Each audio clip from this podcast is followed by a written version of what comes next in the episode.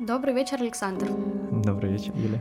А расскажите, пожалуйста, немного о себе, чем вы занимаетесь? Ну, я являюсь врачом-психиатром по своему базовому образованию. Затем я получил образование в области психотерапии, ну, клинической большей части.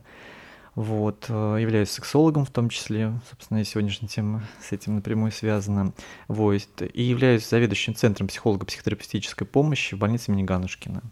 Ну, чтобы вы понимали, мы занимаемся не только психиатрическими пациентами, сейчас идут пациенты, которые имеют просто психологические проблемы, обращаются за помощью. То есть это весь спектр, да, самых разных психологических и психопатологических проблем. Расскажите, пожалуйста, кто такие представители ЛГБТ с точки зрения психологии? Почему мы их выделяем и выделяем ли мы их вообще? На самом деле вопрос очень хороший такой, да, у меня есть э, ну, свои знания в области клинической части, да, и свое такое личное отношение к этому, но личное отношение именно профессиональное, как врача-психотерапевта.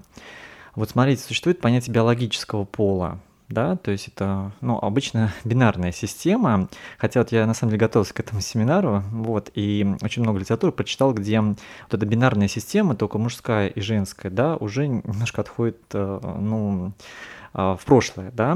На сегодняшний момент мы говорим о других вообще даже моментах, вот, половых в том числе, да.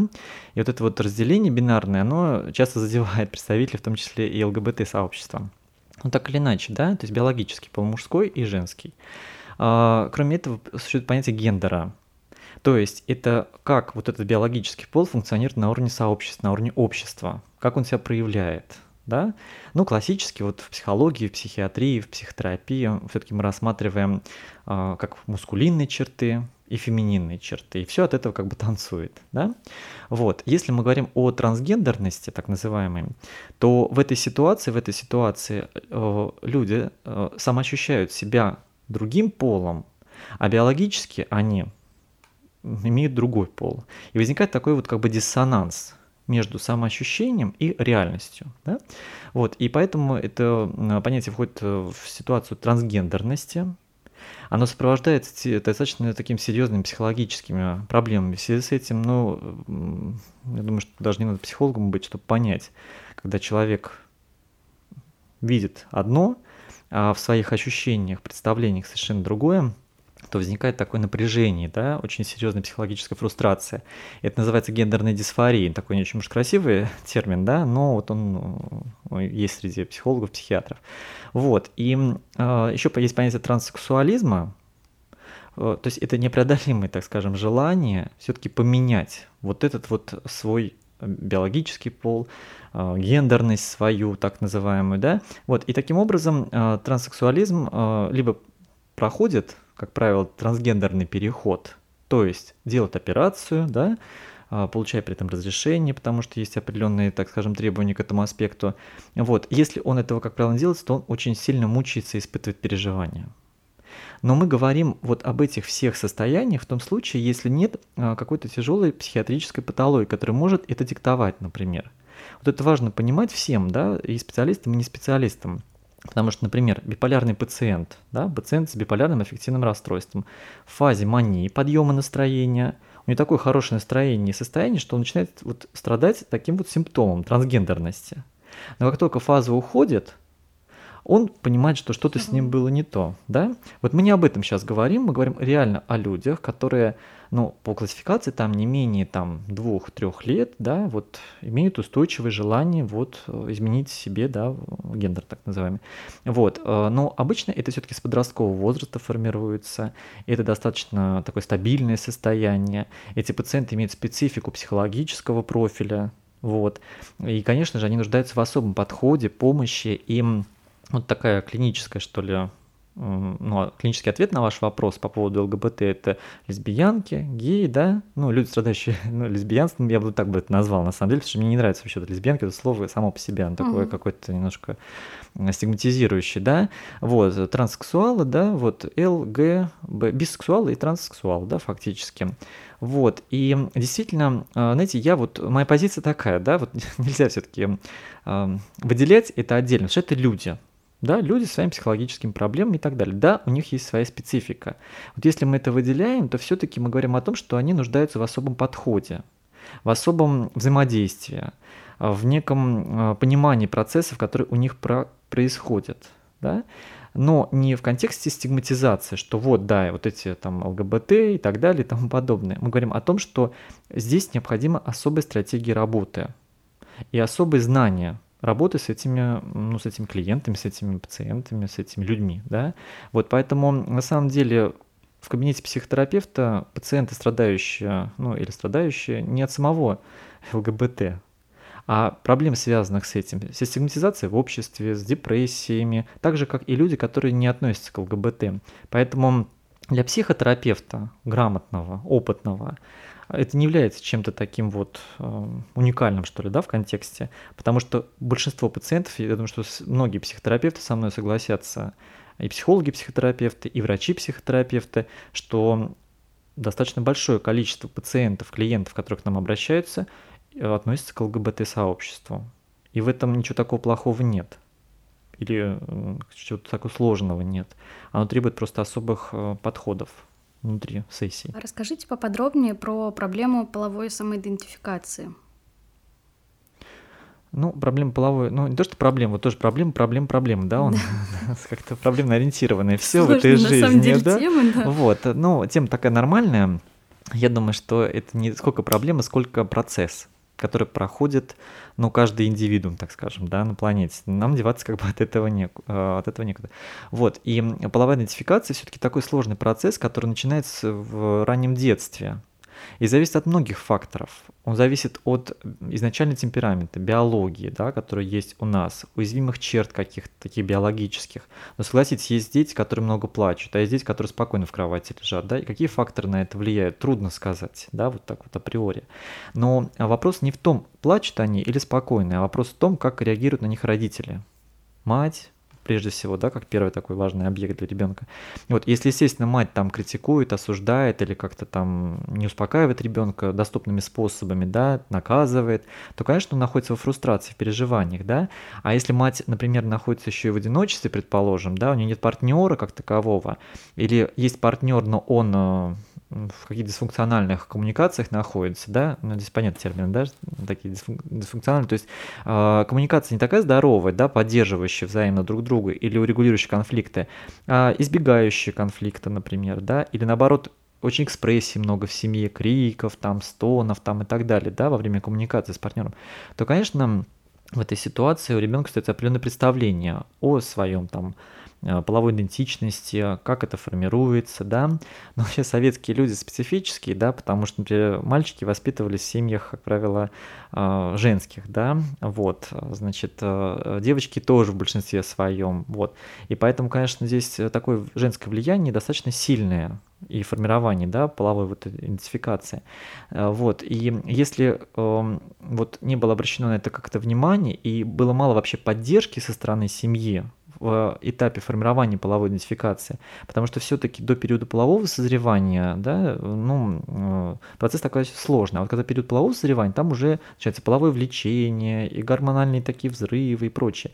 И если в этот период э, люди начинают определяться своим влечением, своей идентификацией, да, и родители при этом э, критикуют, например, этот процесс, или какими-то шаблонами кроют, или происходит э, какой-то сложный такой, сложная коммуникация, вот в семье в частности, да, или в сообществе, то, конечно, э, для людей, которые еще не определились или находятся на этапе определения, это такой мощный фрустрирующий фактор, да, и поэтому, конечно, вот я всегда говорю, что подростковый возраст самый сложный в жизни вообще человека, и он требует особого отношения, подросток, да, вот, и, конечно, что касается э, этапа сексуальной, вот э, всей сексуальности, да, и становления э, гендерной принадлежности, да, и в том числе полового влечения, в этой ситуации нужна максимальная поддержка со стороны родителей и понимание процесса, как это происходит.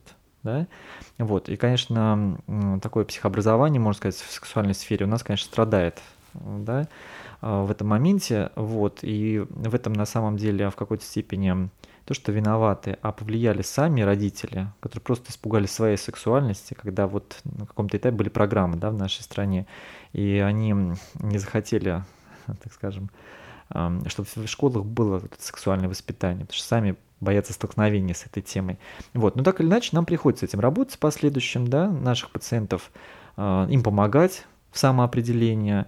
Вот, поэтому такой вот этапы, вот этой вот идентификации, они сложные до периода полового созревания, во время периода полового созревания, но и в последующем, да, особенно у людей, которые являются трансгендерами, да, или с, транссексуа... Э, с транссексуализмом, с транссексуализмом, конечно, для них это более сложный этап, более чувствительность, э, вот, и поэтому они требуют, конечно, здесь еще дополнительных подходов, помимо основных подростков, так скажем.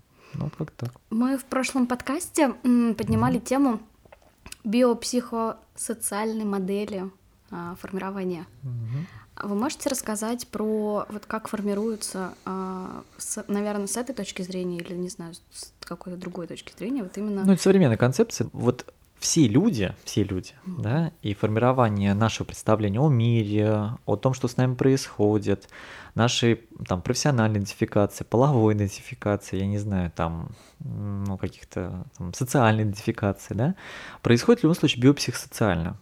В любом случае, да, такая современная, хорошая такая модель, которая объясняет не только расстройства, но и вообще в целом психологические особенности личности. Так вот, биология, если мы говорим о биологии, это какие-то изначальные черты, которые у нас есть, уязвимые черты.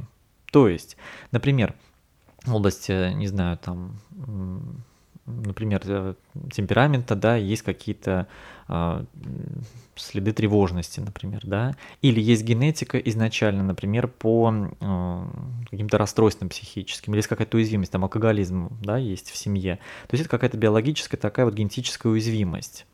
Но э, важно понимать, что есть такое понятие, как пенетрантность гена, то есть проявляемость гена в определенных условиях. Мы с вами можем носить гены там, разных расстройств, не обязательно психических, но и физических, и не знать об этом в течение всей жизни своей, да, потому что как-то у нас адаптивных механизмов много, у нас среда вокруг была достаточно такой валидирующей, поддерживающей и так далее. Но если в этой среде э, возникают напряженные моменты, как бескоммуникация, агрессия, насилие и так далее, накладывается это на биологическую почву, вот, и начинает формироваться ну, расстройства, переживания и так далее. Что касается понимания механизмов э, формирования трансгендерности, например, да, ну или полового влечения. Важно понимать, что трансгендерность это не значит, что половое влечение тоже будет э, к своему полу, да, там по-разному бывает, так же, как и у всех людей, да, гетеросексуальное влечение, гомосексуальное влечение, да, бисексуальное влечение и так далее. Все-таки это разные позиции, вот это важно тоже понимать. Вот, и, конечно, формирование, вот здесь есть биологическая уязвимость, есть какая-то генетическая, может быть, да, вот уязвимость по, может быть, психологическим особенностям личности. Вот, есть психологические особенности личности изначально, да, такая вот склонность к таким вот э, нарушением половой идентификации, да, переживаниям по поводу своей сексуальности, своего э, влечения в том числе, или своего понимания, да, гендерной принадлежности. И, конечно, микроокружение, которое влияет на формирование э, ну, состояний, связанных с этим. Конечно, э, ну, микроокружение – это макроокружение, да. Общество фактически, как правило, отрицает это, не принимает это. И, э, и обществу достаточно сложно это принять, потому что это эволюционно заложенные механизмы. Что это значит? Это значит, что э, общество работает на классическую схему, да? Вот, то есть это деторождение, вот, это продолжение рода и так далее, да. И, конечно, э, значит, с одной стороны, общество работает на это, с другой стороны, эволюционно заложенный механизм, что появляются люди с такими вот особенностями. Да? А, с другой стороны, это сдерживающий эволюционный фактор для перерождения, да, вот. И вот когда объясняешь это, например, студентам, людям обычным, там, на семинарах, вот, людям как-то становится легче все это, все, все это понимать, вот, потому что это же не просто так возникли эти моменты, да, вот, и э, для этого есть предикторы определенные, то есть факторы, да, вот, и общество боится ну это мифы на самом деле, да, что, ну это, понятно, бессознательные механизмы, что э, увеличится количество трансгендеров, не знаю, людей с э, гомосексуальными тенденциями там и так далее, и при этом э, возникнет парадокс деторождения. Да, это на самом деле миф определенный и существенный. Вот, э, природа специально сделала этот механизм еще с древних там веков. Сейчас историю не буду уже рассказывать, да. Вот, сдерживающий фактор эволюционный да, появление фактора гомосексуализма, да, фактора там, других моментов и так далее, сдерживать деторождение, потому что если бы не было этого фактора, то, естественно, перенаселили бы планету, и люди просто передрались друг с другом. Да? То есть это я немножко с, био, ну, как бы с эволюционной точки зрения подхожу к этому аспекту. Но от этого как бы людям, которые ну, имеют такие особенности, не легче, потому что общество все равно настроено против. А, даже если мы не говорили про, а, может быть, там другие страны и так далее, все равно есть некое такое напряжение как бы внутри общества. И вот это вопрос не, как сказать, даже не толерантности общества, а вообще принятия другого человека с его особенностями, а, вот эта партнерская модель, ну, равенство так называемое, да, вот, то есть это вот такие общечеловеческие вещи, чем чисто связанные с трансгендерностью или там с какими-то другими аспектами и так далее. То есть это в целом общество у нас агрессивное, так уж будем говорить. И нам с этой агрессией, конечно, надо работать и работать еще, да, а, достаточно много. Но задача психолога, вот я считаю, да, там психотерапевта, ну, людей в области охраны психического здоровья, а, все-таки заниматься профилактикой вот таких вот явлений. Потому что когда мы проявляем агрессии много, вот, по отношению к другому человеку, то мы тоже инвалидизируемся психологически. И это ни к чему хорошему не приводит. Да? Вот, и мы фиксируемся часто не на том, что является базовым и важным. Вот, поэтому вот как-то так. Я сейчас вспомнила про э, понятие латентного гомосексуализма, наверное. И мне кажется, это немножечко, ну, как бы, просто есть люди в обществе, которым это немножечко понятно и немножечко страшно. Вот. Что вы можете сказать по этому поводу? Ну, латентный гомосексуализм достаточно долгое время существовал вот в, понимаете, как бы психологии, да, вот, но на сегодняшний момент, смотрите, мы сталкиваемся, ну, то есть эм, с моментами, которые, когда приходят, например, к нам клиенты, и у них появляются мысли, связанные с влечением другого, ну, к своему полу. И в этой ситуации они начинают испытывать напряжение, переживания разного спектра. Вот, и, конечно же, мы работаем с этим, мы понимаем, что так называемые эго-дистонные переживания, то есть не соответствующие личным, да, вот личным э, посылам, так скажем, люди этого пугаются, тревога возникает, напряжение в связи с этим, частая агрессия по отношению к людям с такими вот да, э, моментами и так далее. Вот, то есть это фактически на уровне ну, отрицания этих моментов. И мы работаем с, э, значит, вот с этими мыслями, во-первых, э, с тем, чтобы наблюдать за этими мыслями, да, принимать то, что происходит в сознании человека, потому что наше сознание, оно ну, имеет самые разные проявления. И задача, собственно, психотерапевта, психолога обучить в какой-то степени, научить клиента взаимодействовать с своими бессознательными, сознательными процессами и так далее. Когда человек избегает их, этих мыслей, на самом деле он становится более напряженным, он еще больше страдает от этих мыслей. Да? Поэтому мы обучаем в основном не избегать да, а взаимодействовать. А как уже это наше, собственно, профессиональное поле. Вот, поэтому если говорить про латентный гомосексуализм, там не только вот эти мысли могут возникать, да, там и бессознательные процессы в виде там, поведения какого-то, да, такого ну, серьезного, да, антисоциального, например, это же тоже в какой-то степени, особенно по отношению к лицам, имеющих вот э, гомосексуальную направленность. Вот, и поэтому, конечно, здесь Работа более сложная во втором случае. Такие клиенты, как правило, не приходят, да, непосредственно. И если даже их жены, например, да, или партнеры, или они сами приходят э, к психотерапевту, психотерапевт сразу же не говорит, знаете, вот у вас латентный гомосексуализм, да, я представляю, что если я скажу так клиенту, что после этого я получу в ответ, да, вот, поэтому здесь в основном а, вопрос работы, опять же, с агрессией, с регуляцией агрессии, с принятием другого человека, с принятием своих переживаний и так далее, да, то есть вопрос того, как происходит психический процесс у этого человека. И вопрос фактически исследования себя во время психотерапии. Когда человек вот обучается этому навыку, да, вот исследовательскому внутри своей психики, тогда вот улучшается mm-hmm. психический статус, и это так называемый латентный гомосексуализм тоже либо отпускает, либо позволяет ему быть, да, в зависимости от того, то есть напряжение уменьшается у человека, и его качество жизни тоже в связи с этим улучшается. Угу. Um, я сейчас хотела бы поговорить про uh-huh все-таки это сообщество ЛГБТ. И, наверное, как-то сказать, что это не страшно, это нормально. Об этом нужно говорить, потому что скрытие это как раз оно ведет к фрустрации, ну, иногда к агрессии в обществе, а иногда и к какому-то самоуничижению, не знаю, вот к чему-то каким-то внутренним проблемам. Но вы имеете в виду, что, что люди боятся об этом говорить да. и уклоняются от этого? Ну, э, тема такая тоже сложная, да. А, ну, понятно, что есть у нас а, законодательство, да, конституция там и так далее, где прописана, в принципе, свобода, равенство, меньшинством там и так далее. Но, как вы понимаете, жизнь у нас э, происходит по-разному, вот, с разными аспектами и прочее. Я считаю, что вопрос э, такого мудрого разума как бы в этой всей истории, вопрос дозированности, да, и некой гармоничного. То есть если мы слишком много об этом кричим и говорим, это вот другой перекос, да. Если мы мало об этом говорим, это вот другая, да, ось, как бы другой противоположный, такая полярность, поляризация.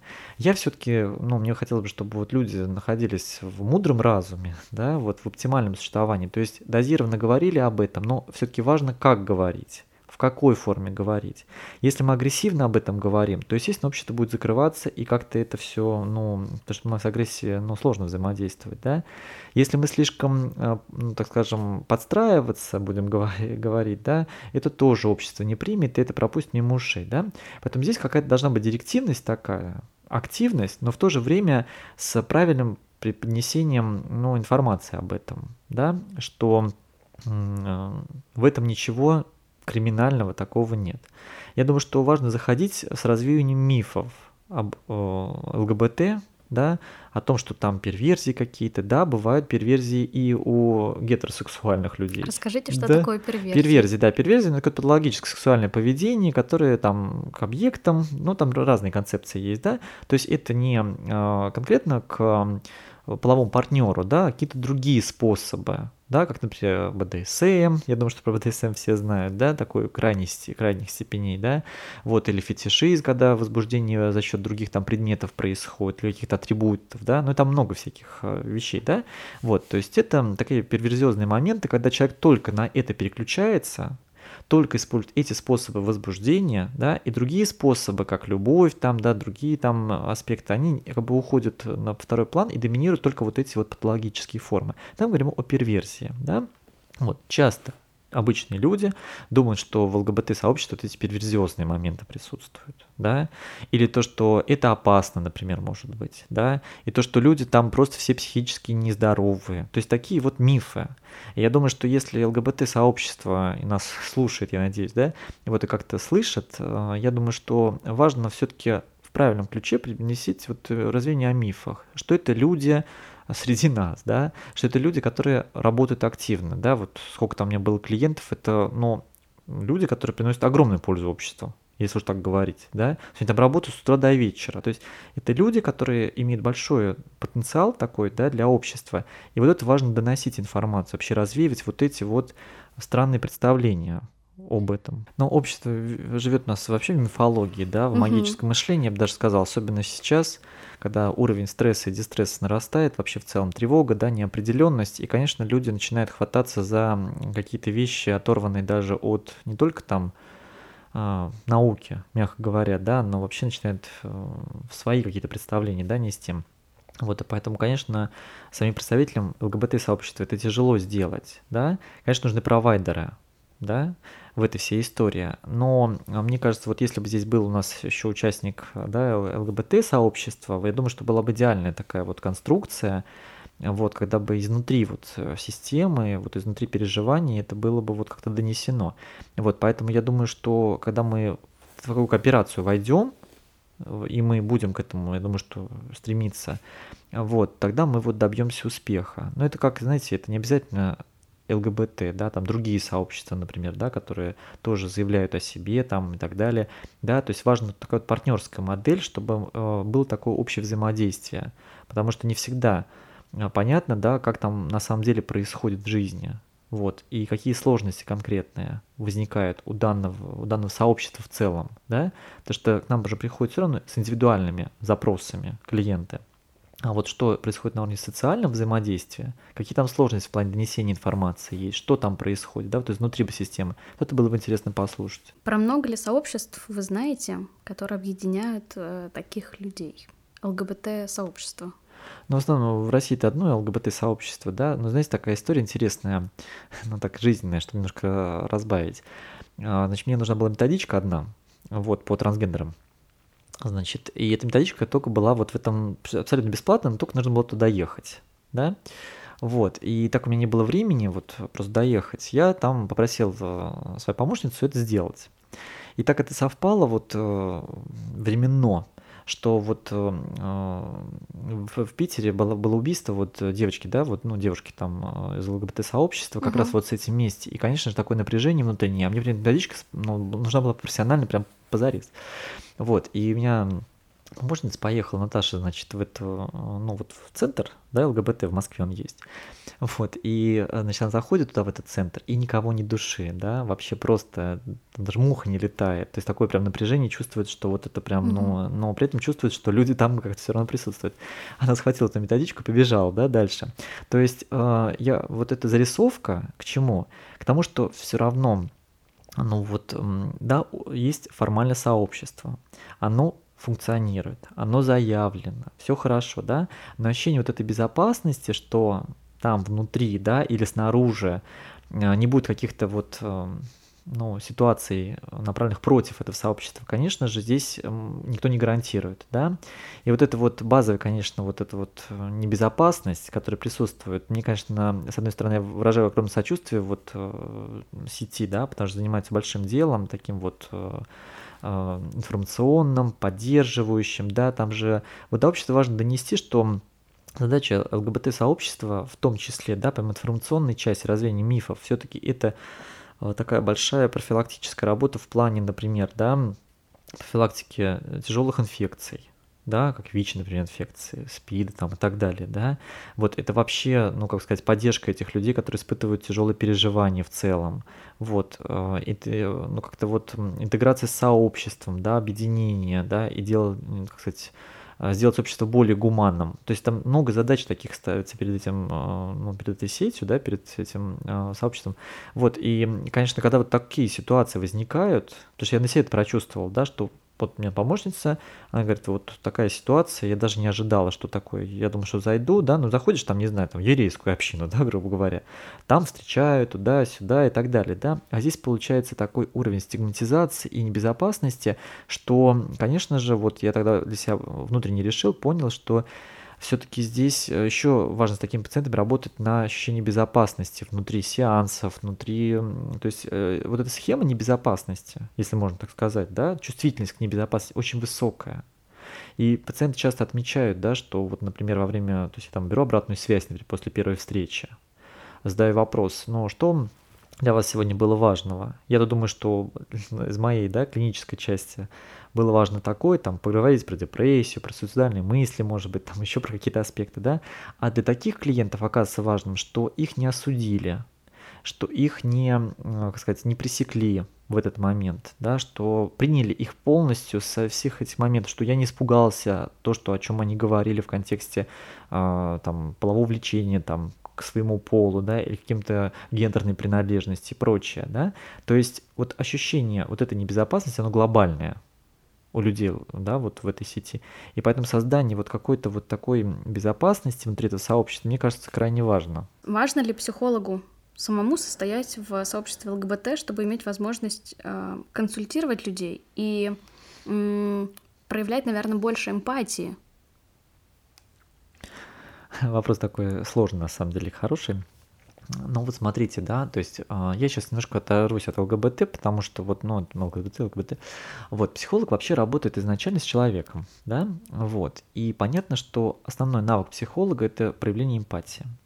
И он в силу своего обучения, супервизии, да, супервизия это когда ну, специалист, так скажем, более опытный, грамотный, помогает ему, да, не учит жизни, да, а помогает все-таки вот работать со сложными клиентами. Супервизия называется. Вот, и, соответственно, а, в этой во всей истории психолог, психотерапевт всегда учится этой эмпатии к любому клиенту.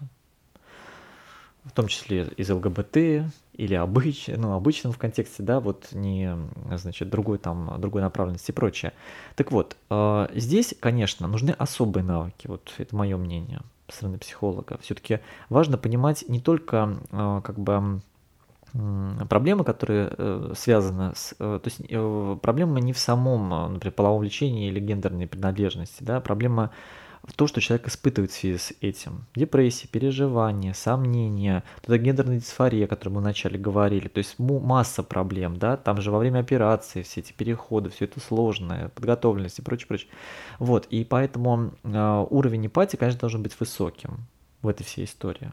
Но э, не обязательно э, при этом, э, ну, я думаю, психолог не обязательно состоять прямо в ЛГБТ-сообществе, хотя я считаю, вот это моя личная профессиональная точка зрения, что интересно изнутри все-таки посмотреть, как это происходит, да, и какие там нюансы, какие особенности, потому что быстро очень все меняется. Переживания, чувства, да, человека. И вот понимать, что там конкретно актуально, мне кажется, это вот важно для психолога, да, ну, кто работает с этими, с этими людьми, как вы говорите. Вот, и э, поэтому э, вот э, как бы понимание изнутри проблем реального человека, да, вот это, мне кажется, важно. Хотя, что касается эмпатии, то любой психолог, он эту эмпатию тренирует постоянно. У нас сегодня был э, интересный разговор. Э, в России есть закон о пропаганде. Вот у нас вопрос, как он влияет на работу психолога. И в этом контексте я сейчас поясню. Психологи делятся тем, что иногда а, их могут как раз э, как-то привлечь к пропаганде, если они говорят в процессе терапии а, о том, что вот э, гомосексуализм это нормально. Здесь вопрос в том, в каком контексте говорит психолог об этом насколько он ориентируется, во-первых, вот в этом, ну, понимаете, закон такая штука, да, которую можно вывернуть в любой момент, да, но все-таки там четко сказано, что нетрадиционная сексуальная ориентация, там четко гомосексуализм как таковой не звучит, да, вот, э, там очень сложный все этот закон, я тоже почитал историю там его создания и прочее, но мне кажется все-таки важно отталкиваться от проблемы клиента, с клиентом, Конечно, если клиент не готов к озвучиванию этих вещей, и вы это видите, да, и вы же все время, во время терапии, вы все время, ну, так скажем, уточняете, а, проверяете, если можно так сказать, да, как клиент реагирует на каждое ваше слово. То есть обратную связь собирать это называется, да, фидбэк. Вот, и если во время этой обратной связи как-то пациент неправильно это интерпретирует и понимает, задача психолога профессионального уловить этот момент, прояснить эту ситуацию, да, чтобы клиент не ушел в какой-то там, ну, в своих мифах, да, опять же, представлениях об этом. Если э, психолог э, ориентируется и правильно доносит информацию, да, он может даже сказать, знаете, это не в рамках пропаганды, опять же, да, не в рамках э, и так далее моменты, просто это в рамках нормализации вашего состояния. Вот. Или нам важно разобраться с тем, что сейчас происходит в вашем психическом процессе. Да? Давайте сейчас попробуем мы, ну, зависит от концепции, да, там, кто в какой там парадигме работает, но так или иначе, вот, мне кажется, вот при такой коммуникации и уровне доверия высокого все-таки с психотерапевтом, ну, не случаться таких вот как-то вещей, да, а если случаться, то как-то с клиентом важно все-таки это обсудить. Но если уж такие истории возникают, да, напряженные, тогда важно ну, заключить тогда в контракт с э, клиентом о том, что э, никто не занимается пропагандой гомосексу... да, гомосексуализма, да, вот, или каких-то аспектов, никто не нарушает закон, да, и при каждом, э, ну, со стороны клиента подозрений на это, он это озвучивает как красной такой карточкой, да, можно сказать, психотерапевту. Это же отношения угу. между клиентом и психотерапевтом. Поэтому это можно даже проговорить прямо в начале да, встречи с клиентом, для того, чтобы а, оба понимали, к чему они движутся и как это выстраивается. Как пережить открытую агрессивную гомофобию? Например, человек вышел из гей-клуба, и тут на него напали и избили. Куда-то он может обратиться? В полицию обращаться небезопасно в последнее время. Ну, я думаю, все-таки, знаете, вопрос э, тоже опять в мифах мы находимся, да, э, того, что избили человека, это все равно факт избиения остается. В силу того, что он вышел из гей-клуба, или он вышел там с гетеро-клуба, да, вот, или какого-то другого клуба и прочее, вот, факт агрессии со стороны другого человека остается. Я думаю, что нужно заявлять об этом, да, э, вот, преподносить в контексте того, что была агрессия проявлена, не надо это скрывать. ни в коем случае в контексте того, что произошло. Потому что любой вот такой вот агрессивный поступок, он должен быть все-таки наказан, да, в таком вот правовом поле. И когда люди, конечно же, уклоняются, на самом деле мы поддерживаем проблемное поведение, вот это открытая гомофобия, активная такой, да, гомофобия. И на самом деле за счет того, что мы опять же избегаем взаимодействия с этим, люди продолжают, будут продолжать это проявлять. Сегодня они проявят это к этому человеку, завтра они проявят к другому человеку, но все-таки важно это остановить, патологическое поведение. Вот, и поэтому я считаю, что здесь вопрос не в гомо всяких моментах, да, а вопрос вообще, ну, нарушения одного человека, ну, границ другого человека, физических, прежде всего, агрессивных. И поэтому здесь нельзя молчать, это нужно профилактировать прям строго, жестко и так далее, да. Вот, что касается обращения в полицию и так далее, ну, понятно, что там тоже люди сидят, вот. Вопрос, как вы прокоммуницируете, да, с этими людьми, как вы сможете это все выстроить. Но понятно, что есть участковые такие, есть участковые сякие, но мне кажется, все-таки у нас тоже такая и полиция стигматизирована, и врачи-психиатры стигматизированы, и психологи стигматизированы, да, вот, поэтому это вопрос все-таки, ну, организационный, что ли, да, и подходов. Я считаю, что вот это хороший предиктор того, чтобы заявить о себе в хорошем смысле этого слова. От того, что ты гей или там э, с лесбийскими наклонностями, да, вот, э, это не имеет отношения к тому, чтобы тебя обижать, чтобы тебя бить. Ты же человек. А полицейские гомофобы? Вот, наверное, страшно с этим больше всего столкнуться. Что вы имеете в виду в профилактике жесткой, сказали, жесткая профилактика гомофобии? Я правильно Ну, я имею в виду гомофобию в плане агрессии да, такого, да, да, да, да, потому что изначально же агрессия была озвучена угу. вами как пример, да? Вот, то есть нужно прервать, чтобы человек больше этого не делал с другими людьми. А как это можно сделать? Это только просвещение прав... какое-то? Только, это только, а, только в правовом угу. поле, понимаете? То есть, когда мы молчим, умалчиваем да, об этом, каждый человек дальше снова может это сделать. Завтра он тоже побьет там другого да, человека. Там послезавтра он там женщину побьет и прочее. Это не обязательно распространяется только на людей там нетрадиционной да, ориентации. Вот, поэтому я считаю, что а, вообще эту агрессию нужно остановить. Да, если вы опасаетесь, конечно, гомофобии со стороны полицейских, вы можете так, ну, изначально так прочувствовать ситуацию, да, все-таки, э, ну, у людей же есть навык все-таки психологического общения с другими людьми. Вот. Если явно там, конечно, такое гомофобия... Минимальная социализация, а? да, конечно, есть у всех. Конечно, ну... конечно, вот. Поэтому, я думаю, тоже полицейские, знаете, еще не с такими случаями сталкиваются. Вот как врачи-психиатры. Вот, поэтому здесь, э, я думаю, что тоже немножко так мифологизировано все. Угу. А как родителю понять, поддержать и помочь подростку пройти путь самоидентификации. Ну, тут, наверное, не, не только самоидентификации. Ну, здесь всего, на самом деле, тревоги угу. и э, переживаний. Я думаю, что, знаете, главный такой вот момент, который сейчас, по крайней мере, я наблюдаю у родителей, да, по отношению к подросткам, это высокий уровень критики и перфекционизм, который они транслируют. То есть какие-то шаблоны, да, какие-то вот э, завышенные рамки по отношению к детям, ну, к подросткам, да, подросткам, к детям и так далее. И в том числе вот э, эта шаблонность, вот это вот как-то критика, непринятие каких-то уязвимых черт у подростка, усталости той же, да, а, определение половой, да, там гендерной принадлежности или половое влечение, которое появляются, и дети вообще уровень доверия между родителями и детьми базовый, он вообще какой-то такой вот, э, ну, расшатанный, он э, расфокусированный. Вот, и, конечно, я думаю, что важно родителям работать именно в плане в повышении доверия с детьми, хотя бы просто общаться с детьми. Знаете, бывают семьи, где просто они не ужинают вместе. Последний раз там выходили куда-то в ресторан, еще куда-то вообще неизвестно когда.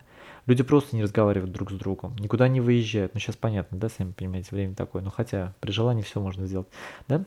Вот, поэтому я думаю, что такой базовая вещь, которая не обязательно связано с половой, да, с этим моментом сексуальным, вот, э, все-таки являются основными. Доверие, поддержка, меньше критики, да, вот, все-таки, ну, родители должны в какой-то степени выступить ну, такими добрыми полицейскими. Вот учителя злыми полицейскими, да, они там подстегивают, стимулируют, задают, там английский, танцы, спорт и так далее, да. А задача все-таки родителей, да, здесь немножко вот на балансе. То есть поддержка, внимание, развлечение в какой-то степени и так далее.